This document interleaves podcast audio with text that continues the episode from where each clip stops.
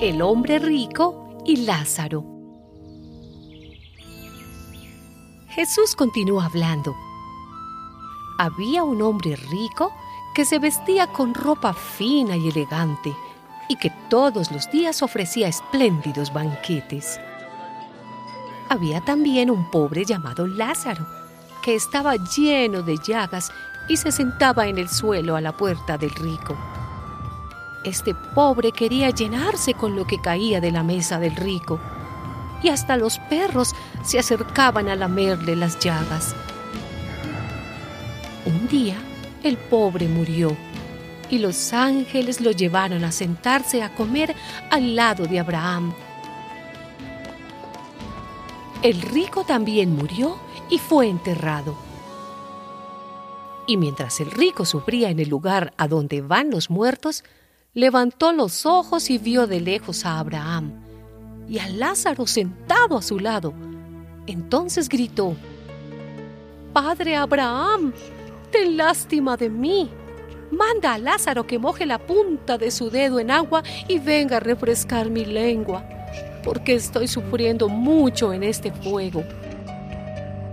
Pero Abraham le contestó, Hijo, acuérdate que en vida tú recibiste tu parte de bienes y Lázaro su parte de males.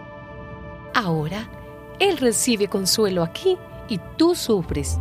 Aparte de esto, hay un gran abismo entre nosotros y ustedes, de modo que los que quieren pasar de aquí a allá no pueden, ni de allá tampoco pueden pasar aquí.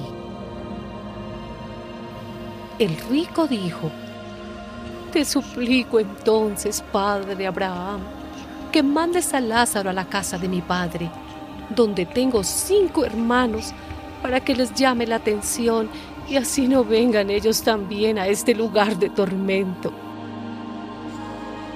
Abraham dijo, ellos ya tienen lo escrito por Moisés y los profetas, que les hagan caso. El rico contestó, Padre Abraham, eso no basta. Pero si un muerto resucita y se les aparece, ellos se convertirán. Pero Abraham le dijo, si no quieren hacer caso a Moisés y a los profetas, tampoco creerán aunque algún muerto resucite.